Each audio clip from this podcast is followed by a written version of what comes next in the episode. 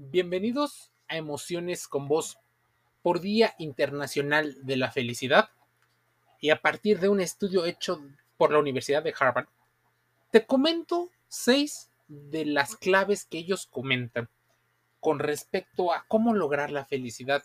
Sí, más allá de lo que te dicen los gurús, esos de mala muerte, que te mal aconsejan, se han determinado puntos clave que no solo giran en torno a lo que tú puedes lograr, sino la influencia que también tiene tu entorno, tus relaciones sociales y por supuesto gira en torno a la inteligencia emocional.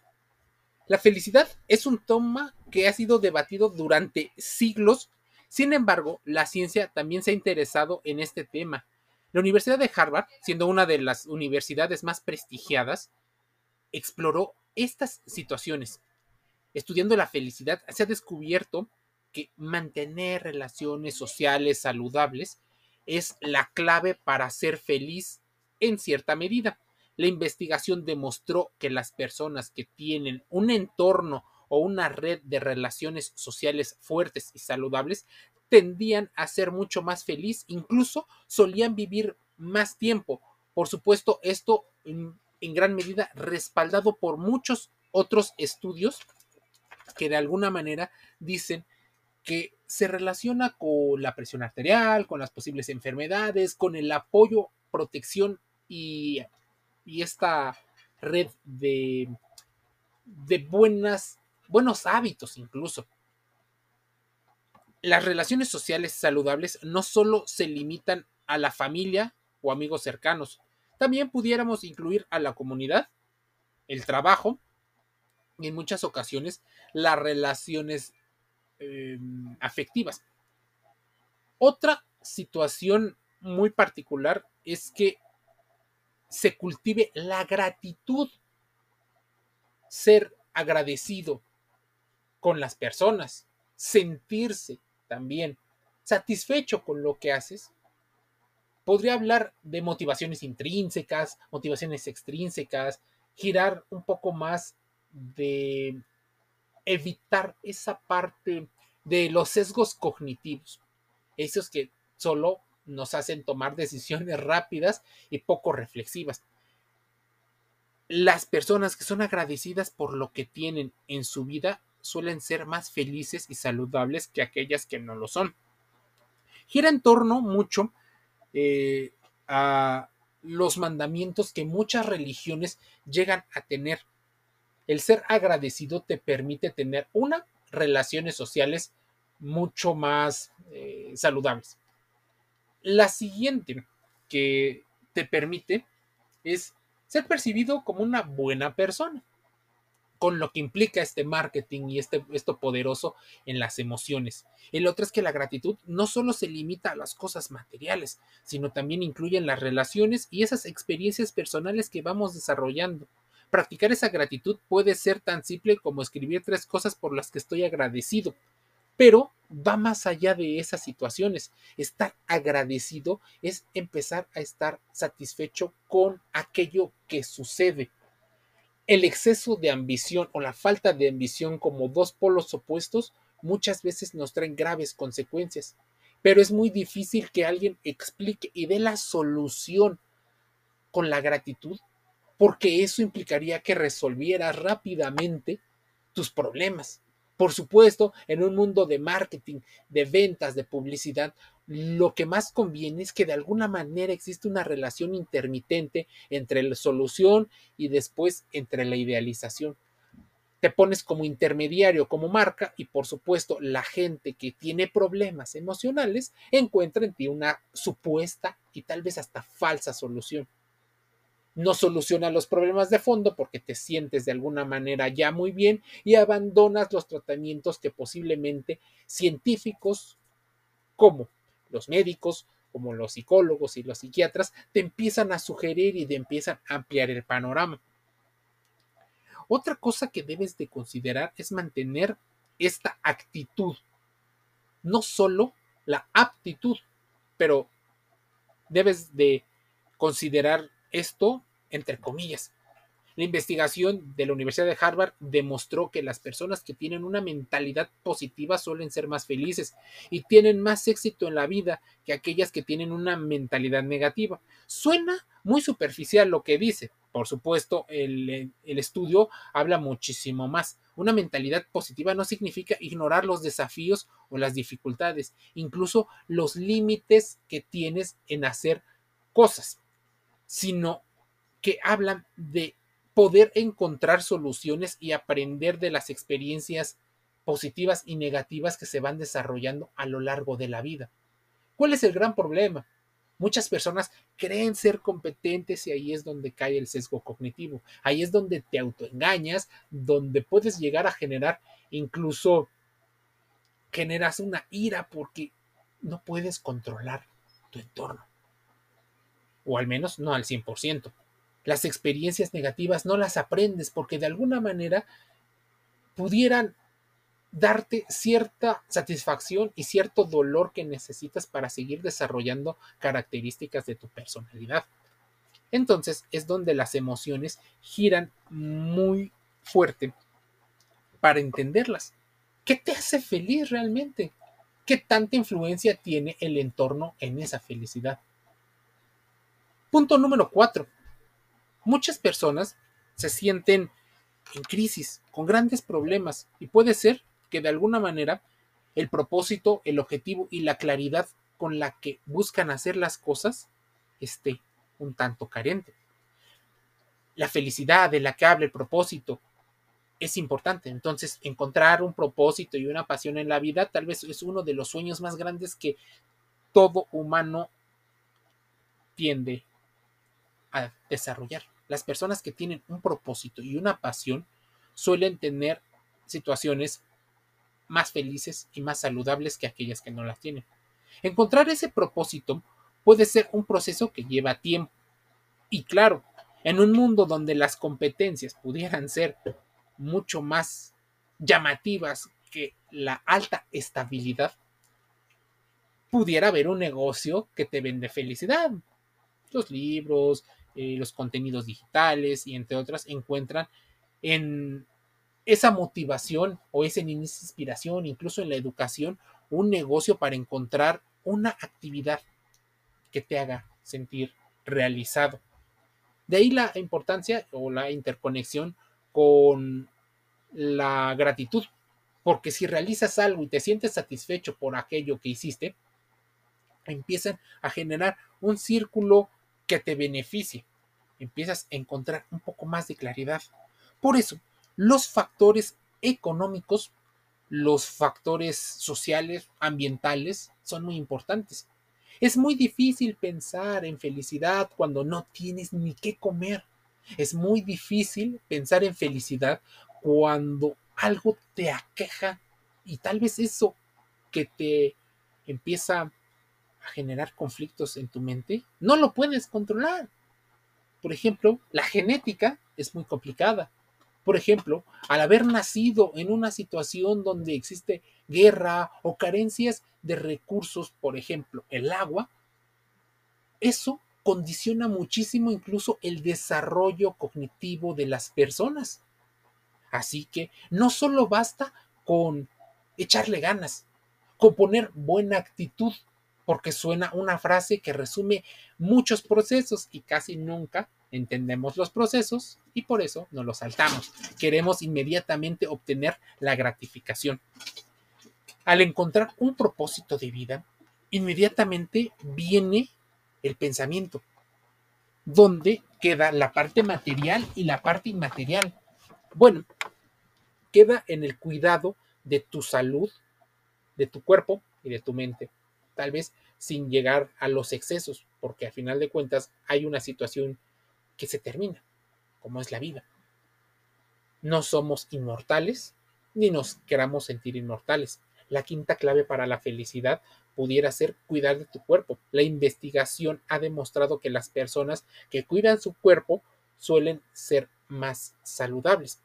O sea, un equilibrio con respecto al sueño, un equilibrio con el tema del estrés, una situación importante la motivación intrínseca por la que haces las cosas, las motivaciones extrínsecas estén equilibradas, una alimentación saludable, hacer ejercicio regularmente, practicar incluso técnicas de descanso, relajación, para poder encontrar ese equilibrio del cuidado de la mente y del cuerpo.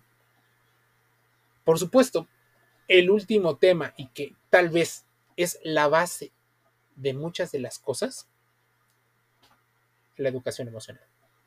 Para algunos, y de hecho en el propósito de la Universidad de Harvard, es la resiliencia como punto clave.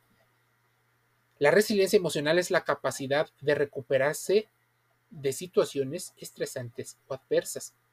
Tú sabes que cuando sucede una situación emocional, nuestra mente intenta desarrollar eh, mecanismos de protección, activa mm, situaciones de adaptación. Al principio parecen una habilidad que te ayuda a salir, pero no sobreestimes tu capacidad como funciona en el sesgo cognitivo llamado Donning-Kruger, donde te sientes más competente de hacer las cosas. No. Emocionalmente puede darte cierta confianza y cierto control, pero el lado negativo es que crees tener el control, puede caer en la soberbia, puede caer incluso hasta en la ignorancia, el no conocer tus límites. Las personas que son más resistentes emocionalmente, parecería que son mucho más felices, pero no significa que tienen que desarrollar esta dureza emocional, porque hay gente que termina desconectándose de una gran manera y se les empieza a olvidar la empatía, se les empieza a olvidar el que existe el otro. A veces entre tantos problemas, una de las recomendaciones que son muy peligrosas y enfermizas es centrarte en ti mismo, solo en ti mismo, como si existieras y solo tú tuvieras, claro, en tu fantasía interna, en tu locus interno, tú crees que se está haciendo como tú quieres o como tú crees, pero existe un mundo diferente donde existe conectado diferentes realidades. Así que practicar la resiliencia emocional, sí, es importante, pero también es importante desarrollar otras habilidades sociales y habilidades emocionales que nos llevan a gestionar y aprender a manejar el estrés y la ansiedad. De hecho, déjame decirte una situación que tal vez no mencione la Universidad de Harvard, y eso tiene que ver con el bagaje cultural que los adultos le pueden dejar a los niños. De alguna manera, les van abriendo el camino con aprendizajes que normalmente se ven y que tienden a ser cíclicos. Más allá de las ideologías, es importante entender que los alimentos tienen una función, que el sueño, el descanso y la relajación son importantísimos, que aprender a decir que no y a poner límites sería importante, perseguir los sueños perseguir los objetivos cuando estos son reales y no dañen a las demás personas, pudieran ser también de esos aprendizajes que te van forjando para cuando tú, como adulto, como antes que eras niño y ahora eres adulto, vayas aprendiendo. Entonces, sí, la felicidad se mide en muchas situaciones. De hecho, existen muchos estudios donde curiosamente los encuestados revelan ser más felices, por ejemplo, en países cercanos a la franja del Ecuador. Tal vez sea el sol, porque es el lugar donde más iluminación y calor existe en el planeta. También el factor económico. En los países con mayor índice per cápita de ingresos suelen tener un mayor índice de felicidad. Puede haber corporaciones que estén detrás de estas investigaciones, por supuesto, pero no significa que no sea una buena llamada de atención para entender estas situaciones. La felicidad es multi multifactorial. Pero seguramente alcanzarlas no sea tan fácil. Por ejemplo, eh, existe el doctor Tal Ben Sahar. Él es especialista en psicología positiva de la Universidad de Harvard y quien desarrolló mucho de estas investigaciones. Bienestar espiritual. El bienestar espiritual es la capacidad, según él, de tener atención plena. Aunque hay situaciones tan estresantes y no tan racionales que merecen ser analizadas. Así que posiblemente tu cuerpo en algún momento se desconecte o pida. Por eso es importante los momentos de activación y de desconexión siempre y cuando no utilices los vicios. No utilices la desconexión, por ejemplo, el solo distraerte, en nunca pensar en nada, en solo llenarte de comida, en llenarte de alcohol o de alguna droga o psicotrópico. la atención plena está muy relacionada con el mindfulness, pero con el bien practicado. Y estar presente en el aquí y en el ahora, sin olvidar el pasado y sin tener en cuenta una perspectiva del futuro. La atención plena puede llevarse a cabo diariamente en acciones que realizamos y podemos poner atención plena a la hora de hacer algo. Por ejemplo, a la hora de comer y no estar en el celular. En el bienestar físico pudiera ser micro, medio y, macro. Un ejemplo de los macros es el descanso en las vacaciones. Descansos minutos o horas. Es necesario recuperar paz mental y corporal. No importa cómo em, cómo te lo digan. Lo importante es tener tiempos para ambos. Bienestar intelectual, manera consciente y analítica para ordenar y gestionar las apreciaciones, incrementando este bienestar. El bienestar relacional, por supuesto, juega un papel muy importante. ¿Cuántas veces has visto que personas no tienen mucho talento, pero a partir de las relaciones que desarrollan, y las relaciones positivas, efectivas y funcionales juegan ese papel para ese éxito. Tal vez uno de los factores que impacta más fuerte es las relaciones de calidad. Por eso para muchas personas existe un gran miedo a quedarse solo, a no pertenecer, a estar abandonado, porque rompen con uno de los factores principales que es la valoración. ¿Qué pasa con las relaciones virtuales? muchas veces no tienen esa profundidad, esa riqueza, incluso esas situaciones eh, más profundas y enriquecedoras. El profesor eh, Ben Sahar afirma que el ser humano no puede alcanzar su potencial hasta que no acepte que es un humano, que tiene defectos, que tiene errores y que por supuesto tiene virtudes. Y la otra es que es una situación multifactorial aprender hábitos es benéfico porque ir totalmente con una idea de libertad nos puede hacer creer que somos lo suficientemente competentes cuando no necesariamente es así. La felicidad, sí, influye muchas situaciones, así que depende de los factores con los que lo evaluemos, serán parte de los resultados que se lleguen a desarrollar. Felicidad. Factores a estudiar.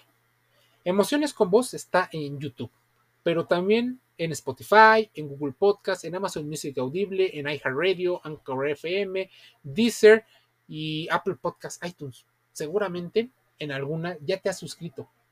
Te agradezco por escuchar y tomar estos minutos de reflexión. Te invito a que contrastes toda la información, incluso la que yo te digo, Pregúntale a diversos especialistas. Haz una especie de mapa mental con diferentes caminos, porque de eso se trata, de entender nuestras emociones de forma multifactorial. Te envío un saludo y nos escuchamos el día de mañana.